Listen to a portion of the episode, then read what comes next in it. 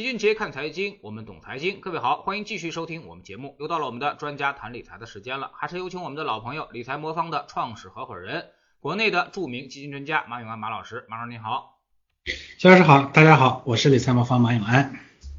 嗯，最近呢，这个北京出了个大事儿啊，那么西城区是一锤定音啊，那么二零二零年七月三十一号之后买的这个学区房的啊，那么全部都是多校区划片入学啊，不在学区排位了啊，搞得很多家长们是一片哗然。马老师，您觉得啊，那么这个政策一出，是不是就意味着学区房可能未来要走向凉凉了呢？嗯，确实啊，这个事儿呢有点意外啊。那个之前呢，呃，这个西城区呢，其实在执行这个政策上呢，一直没有那么的坚决哈。但这次呢，出了这个事儿，不光是说多校划片，呃，其实是呃后面的这个买房子的这些人呢，基本上都被划到别的片区去了。因为大家都知道，呃，西城这个地方啊，特别神奇，就是有一些片区呢，按照原来的说法是没有差学校的，比如说这一次。这个呃，这个受影响最大的，像这个德胜片区，就是德胜门这个附近的这一片，呃，那很多呃牛校啊，像这个呃这个什么各种呃呃三藩中学的这个附小啊，什么呃乱七八糟的各种学校，其实都在这儿。那么这都是非常好的学校，呃，所以当时的说法是，反正你不管你怎么划片儿，你只要我，你不管怎么派位，你只要我在这个区域按区域派位的话，你哪个学校都行。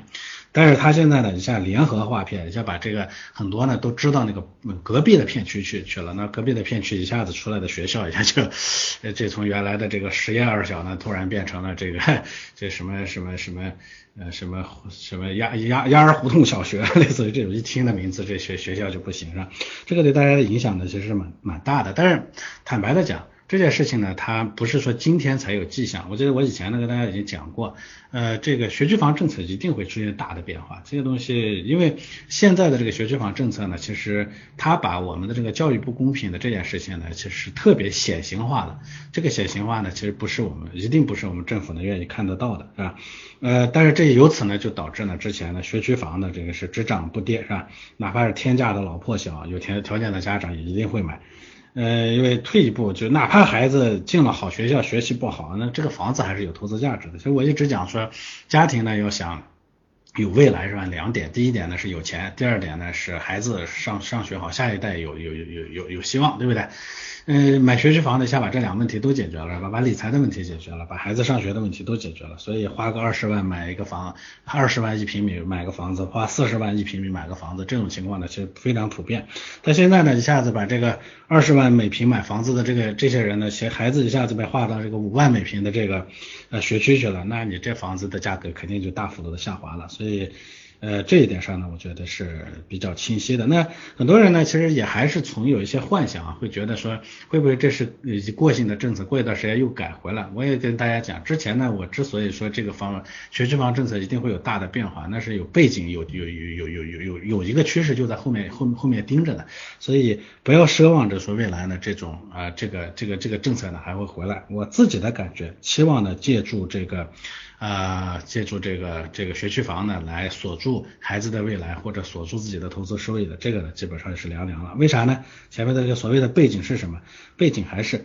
这个我们的这个新生儿越来越少，年轻人的生育意愿呢确实越来越低。要鼓励生育，你就得降低教育成本。降低教育成本呢，那就一定要把这个房价和这个大家争抢教育资源的这个问题要打下来。能不能打下来，咱们先说，呃，先再说。但是呢，必定政府要在这上面呢花死手、下大力气去解决。所以这事情呢，这是这是趋势，人不要跟趋势对着干，这其实就是关键性的问题啊。嗯，但是很多人还在说啊，说这个毕竟啊，这个学区是稀缺的啊，那么这个它总得跟个什么东西挂钩吧啊，那么房子现在看来说，这个你后面买的这个学区房可能就挂不上钩了，但是之前买的啊，或者说总得跟这一个东西能够跟本地的一些东西挂钩啊，那么马老师您对这种观点怎么看？呃，对这个，首先咱们说学区房的炒作的空间就没有了，因为过去的是过去，反正你只要接手了，你就是未来，对不对？所以对你接手的人来说呢，这没机会了，那挂在上面的真正的价值呢就不存在了。咱们一一直讲说这个理财的也好，你投资也好，都投的是明天，他不投过去啊。过去之前的东西跟跟你没有一毛钱关系啊，所以这是一个。那么回过头来，呃，乔老师前面问说，总归跟跟要跟什么东西挂钩？那为什么要挂钩？那为什么大家呢要不计代价的去追求教育资源？我觉得这是根本性的问题，是吧？呃，所以回过头来讲，我觉得呃学区房的这个政策把把锁定教育资源这条路堵死了。但是呢，我觉得这个人们必然会寻找别的挂钩的方式去挂钩，这个事情呢是必须的。为啥呢？为啥大家去追求这个教育资源？呃，追求教育资源的根本还是好的教育资源跟好的工作机会会是挂钩的。而我们现在呢，好的工作机会确实它在逐渐的变少啊，这就是一个社会的现实啊。我们很多大厂啊、外企啊什么这好的机工作机会呢，只招什么九八五、二幺幺。好学校出来的孩子呢，天然的就是选择权多，对吧？呃，尤其呢，你现在又我们有新的政策，中考呢面临着普通高中和职高呢要五五分流，对吧？人都想让自己的孩子过得好，对吧？有限的前端资源，你不在小学阶段进行这个竞争，那就必然会挪到中学阶段或者高中阶段。你不在有形的这个房地产上进行竞争，它就一定会挪到别的地方去竞争。所以呢，主要还是社会资源不够分，这是根本性的问题。所以这个根本性的问题呢，他没有办法说是靠把孩子呢赶到职高或者取消学区房这个政策啊解决的。说说白了，内卷不息，这个这个问题呢，他就解决不了。所以我其实对这个，我虽然也一直判断说，呃，这个学区房政策一定会大改，但是我说了，通过学区房政策的改变呢，就能让教育公平啊，能让家长呢少投入，这个你想多了。啊，这学区房呢，其实反而可能是以前呢看上去最简单的一个方式，因为我也讲了，学区房的投资不光解决了孩子的教育问题，他还解决了自己家庭理财的问题，对吧？一举两得啊。中产之所以是中产，就是因为你啊钱多一点，对不对？你的这个资源多一点，这不无非就是这这这个原因。那学区房一下把这两个问题都解决掉了，然后你的钱呢越来越多，哎，孩子的教育资源呢还比别人更优优优秀，是吧？那多好。啊，那现在这个东西呢，把它撤掉了以后呢，那你不能说家长呢就就不去竞争了，对不对？呃，我就说了，前后端的资源就那么多的情况下，不在这儿竞争，那就在别的地方竞争啊。所以我觉得这个问题呃后面反正 大家会看到更越来越多的挂靠别的资源的情况出现啊。当时我们也给大家做了一个判断啊，就是说学区房啊最大的一个风险不在于房价，而在于学区啊。那么这两年呢，我们也看到一年一个政策啊，几乎每年都在变。而且变化的方向呢，就是这个大小区划片或者是多小区划片啊，让你这个上好学校的这个概率越来越低，或者说是不确定越来越多啊。那么您认为啊，那么现在这个呃学区房这种情况啊，那么或者打击学区房这种情况，能不能改变我们说的这个现在一直在说的啊内卷化的这么一个生态呢？我觉得这个解决不了，所以我其实前面讲说内卷的核心在于出口资源不够啊，前端的资源不够。呃，这个呢，他没办法通过说，呃，你啊，你说好好的工作机会，它就是跟好的学学学校挂钩的，好的学校呢又必定是有限的，是吧？这种情况下呢，你这个你仅仅通过说学区房。啊，这个东西呢，它是解决不了的。人呢都是这么想的，就是说想别人的时候都想公平，想自己的时候都想特权，这就是每个人的这个心心理。比如说自己呢，在在总体上想的时候，说我希望大家都公平。那资源有限的情况下的公平是怎么实现的？大家靠命呗。所谓的这个派位、电脑派位、随机派位，这不就是靠命嘛，对不对？但是到自己这儿的时候，他会想靠命吗？他肯定会想说，那我怎么能让在这个靠命的这个基础上，让别人靠命，让我能靠自己的努力来实现？那怎么实现呢？以前大家说靠学区房是可以实现的，学区房实现不了了，你觉得大家会放弃这一点吗？不会的。呃，大家还是会呃会把这个精力呢会集中到啊别的地方去，因为啥呢？这个咱们说啊，坦白的讲，中产家庭呢，确实在这个社会竞争里头是挺难的。我自己也觉得这个这个中产呢，确实最苦，苦在哪里头呢？嗯，因为他自己呢一路拼过来，拼到了一个相对的说，哎，自己有一定的这个社会地位，对不对？但是他呢是靠学历啊，靠自己的辛苦的辛苦的学习，靠自己的通过这个方式呢获取的自己的一个能力，靠这个能力呢，哎，挣了钱了，实现了一个阶层的跨越啊，所以呢，他们必然就会路径依赖，他会让自己的孩子啊，也也也按照这条路上去，因为中产阶家庭呢。你之所以跟别的家庭相比，对大部分的家庭相比呢，你有点优势，就是因为你的能力比别人，你的技能比别人强，你的技能是通过学习来的。你的技能比别人强一点，所以你挣的钱比别人多一点，那使得你的家庭地位呢比别人好一点，对吧？那但是你技能这个东西，孩子又没办法继承，那你怎么让孩子呢把你的这个能力呢，你把你的优势呢转化转化成孩子的优势呢？那你就得通过这个让他的教育呢比别人的起点高，对吧？学区房呢现在这个这个这个区分孩子的这个功能没了。嗯，那大家嗯，除了这个以外呢，就是花钱去让孩子接受培训，对吧？但是培训机构呢也被这个堵死了，对吧？现在呢，大家不期望让孩子接受更更多的课外培训，让大家呢都在一个起点上。一定要理解，这个社会啊，只要资源有限，这个大家就必然会寻找办法去差异化自己的孩子，让他呢是让他呢在竞争中更有优势。这不是说你能堵就能堵得住的。我想啊，这个。呃，现在呢，这个学区房没了，那个培训机构呢被堵死了。我猜啊，后面各种私教是吧？呃，甚至是高学历的月嫂，我想呢会成为各种家庭的这个标配啊，会成为一个主要的战场。呃，教育和房子脱钩了嘛？呃，和这个和这个培训也脱钩了嘛？那我跟家政挂钩，你管不着吧？对不对？嗯，那所以好的家政呢，可能这就功能就多了，那这这可能比培训机构更贵。嗯，所以我 开玩笑啊。这个所有的中产家庭之所以你比别人有优势，就是因为你的能力导致你比别人钱稍微多一点。嗯，那你要想维持这个优势，后面呢且且有的这个长时间的这个呃且有的这个长时间的这个这个这个竞争了，以前呢入门的时候一个学区房呢就就基本上让你呢有差异了，呃这还是个短短期的竞争。未来呢这种路呢都堵死了的话，你恐怕就是不是一年两年的竞争，就变成十二年的竞争了。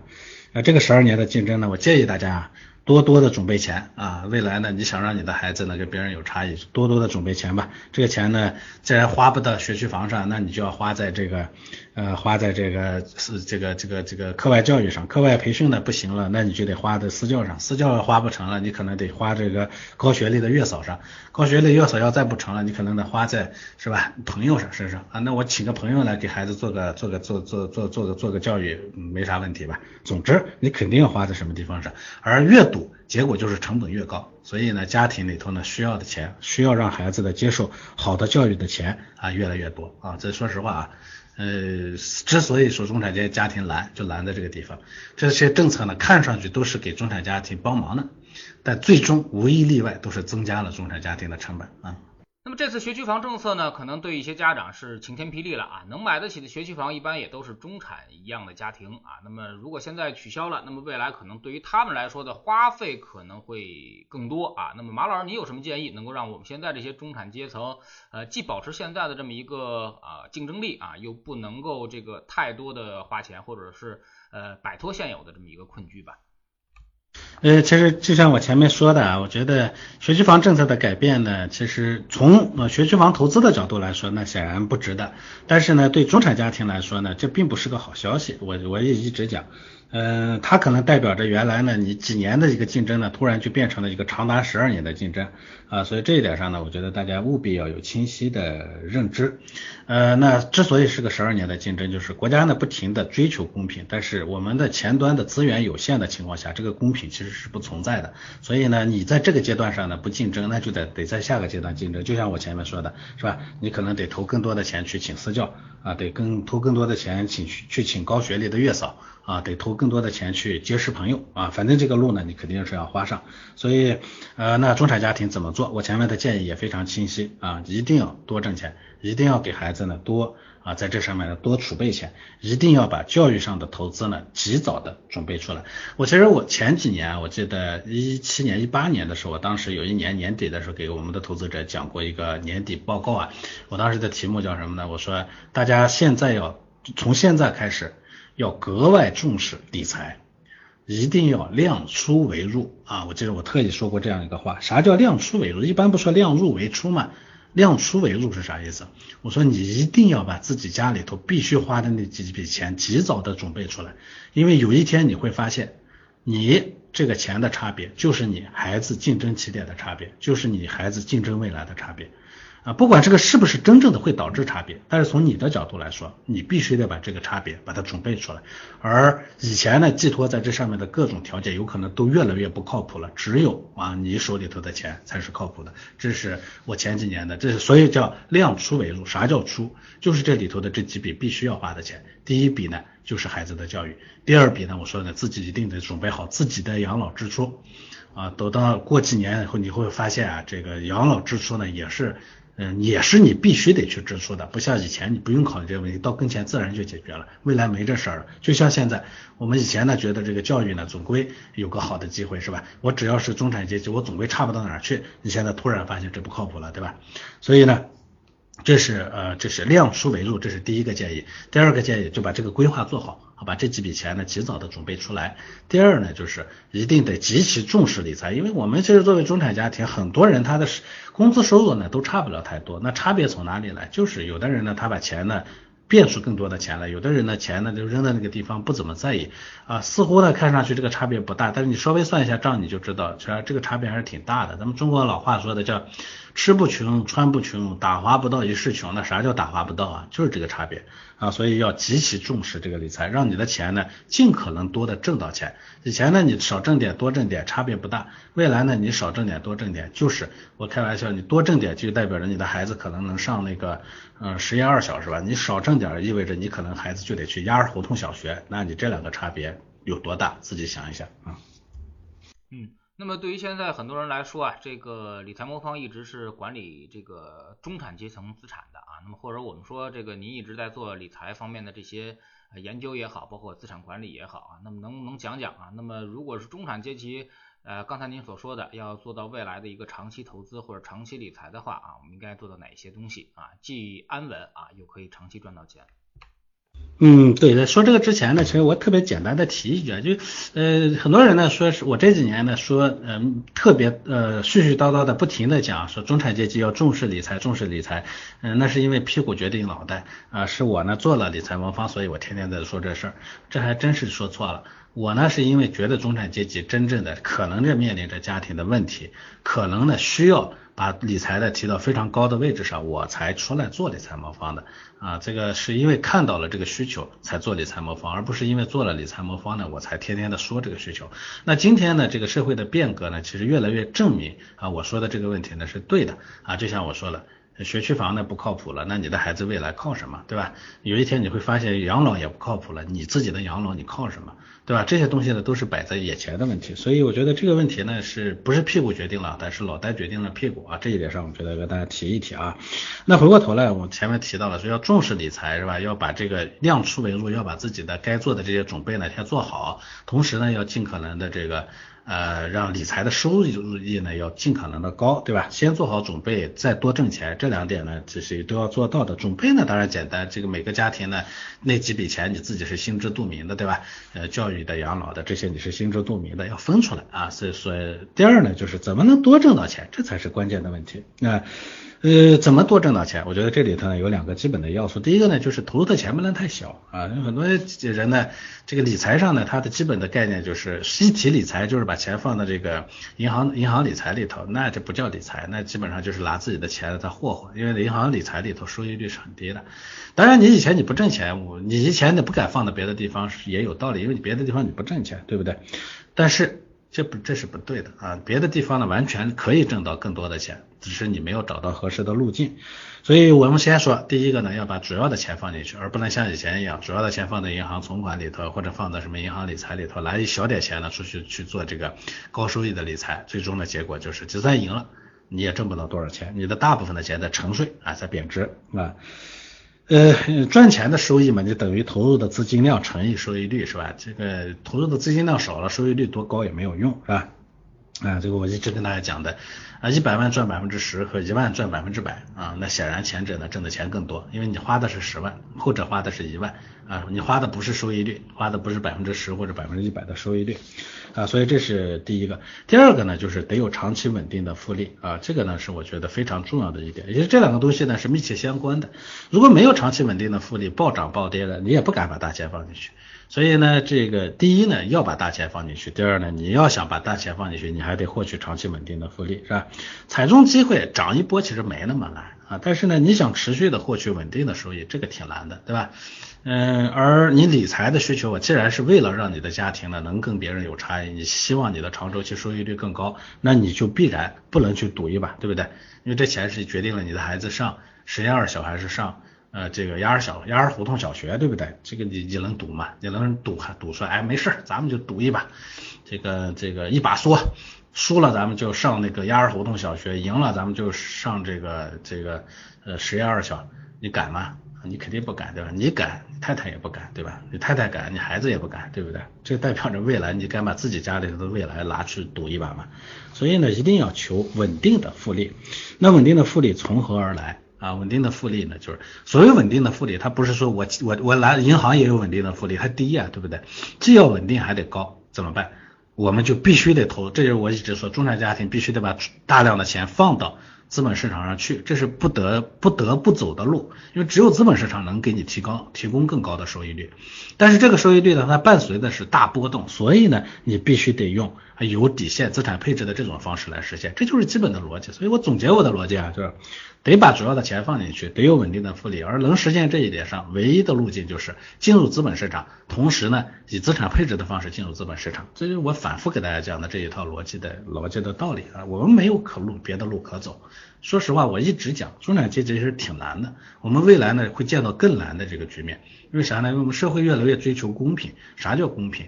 公平就是让原来呢收入低的人也要过上体面的、更更高收入的生活。那社会的增速在下滑的情况下呢，其实本来资源分配就是向人家有有有有有资源的人倾斜啊。什么叫有资源的人？高收入的人群资源比比我们这些人多，那人家呢本来就在社会的分配上呢占到便宜了。但是我们又要讲公平，又要向底下的人呢让渡更多的资源，那这个资源从哪里来呢？它只能从中产阶级的手里来。所以呢，中产阶级呢是面临着两面的夹击。这种情况下呢，我们其实挺难的。那我们如何去确保我们在这个过程中不被人家给挤掉？啊，唯一的路就是多准备钱，这就是路径。那怎么多准备钱？主要的钱投进去，而且还得获取稳定超额的复稳定的这个高收益啊，这就是非常简单的道理，没路可选。嗯，大家都想赚钱啊，那么也都想赚很多的钱，但是呢，就怕亏损啊。那么特别是当市场不好的时候。啊，比如说今天啊，那么市场就突然的一个下跌啊，那么那么理财魔方啊，你们主要投资更多的都是主动型管理的基金啊，那么这些基金呢，其实回撤幅度有的还是挺大的啊，那么你们怎么是用这些这个回撤比较大的这个产品啊，那么组合在一起，然后呢，让这个回撤啊变得很稳健啊，或者说能够有效控制这种回撤，你们是怎么做到的？所以这个呢，就是我们这个配置模型的一个基础思路。就首先我们是多资产配置，这个大家都知道哈，就是因为任何一个市场呢，它所有的不可能所有市场都同涨同跌。啊，是吧？A 股、美股、港股、债券、股票是吧？黄金啊、石油、期呃各种各种大宗商品等等这些东西呢，它总有涨，有有涨的总有跌的，所以这是这个这是一个基本的基基础。那我们把资产配置起来呢，首先确保说啊不会所有资产都同涨同跌。第二呢，呃这个所有资产的都配在里头呢，它每一类资产呢都有个内在收益率，它的收益率一定比你放在银行存款里头高。这样的话呢，通过资产配置呢消除波动，而通过这个长期。持有呢，实现这个呃平均收益率，这样的话，你的收益率就比别人啊，要比放在银行存款里的人高了很多。此外呢，我们呢还特别设计一个体系呢，叫极限安全，就是我们的配置模型呢，它是考虑了最极端环境下的那种风险的啊，从那个角度出发呢，确保说，即便未来再遇到。以前最坏的那个情况，我的资产也是安全的。这几层呢做完了以后，我们总体的这个配置模型就叫极限安全的主动全天候策略啊。这个策略呢就是实现这个大家的这个资产呢相对比较安全，又啊能长期呢得到高收益的一个一个一个一个基础。实际上从结果来看，我们跑的结果还是不错的。呃，因为理财魔方一五年开始运行是吧？这个这么大概五年多。呃，将近六年的时间里头，给我们的客户提供服务。那实际上呢，我们的最坏的像一八年的那么差的市场，我们的最大回撤呢，也呃，我们的亏损呢也只有一点一八，百分之一点一八。呃，一九年呢，百分之十六点三，是吧？二零年呢，大概是百分之七点多的收益。总体这么几年下来的年化收益大概平均在百分之七。呃，不到百分之八的样子，最大回撤呢，最最差的就最风险最高的那个也就百分之十五，平均呢大概就百分之七到百分之七到百分之八的样子，这个呢我觉得大部分人能担得住，也能确保你敢把主要的钱放进去，是吧？拿到百分之七到八的收益率，那显然比银行存款收益率要高很多，实际上这个比也比大部分人呢自己去投资股票和基金的收益率要高得多，为啥呢？因为你自己去投呢，是人家的产品收益率是挺高的，你放的钱又少，你还在里头待不住，最后结果呢你不赔了嘛，对不对？那几个收益率你你别说是是是百分之七到八，你还看不上，那你最后你发现你还是负的呢，对不对？所以肯定要高很多啊，这就是个基本的逻辑吧，嗯。啊，最后一个问题啊，那么就是最近的市场呢又开始了一个暴涨暴跌的一个情况啊，那么马老师给我们分析一下现在的市场，您觉得现在的市场呃是一个什么样的情况啊？那么下半年到底有没有机会？呃，我觉得下半年的风险呢会比上半年要大一些。呃，其实大家应该记得，我去年年底的时候呢，对市场呢其实不是特别的悲观。我认为前半年的这个市场呢，呃，虽然回头来看是前半年的市场呢涨涨跌跌起起伏伏，但最终呢，其实前半年的市场呢总体收益率还可以。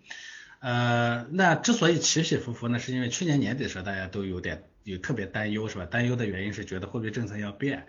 呃，这个各种各样的考虑吧，那我当时说，我说是啊，你们会担忧，但是实际上会表明呢，政策没有什么变的空间，最终呢会证明啊，这个这个我叫叫摇摆，就央行也想变，你们判断也会变，但是呢，实际上变不了，没有这个变的空间，呃，市场最终呢是。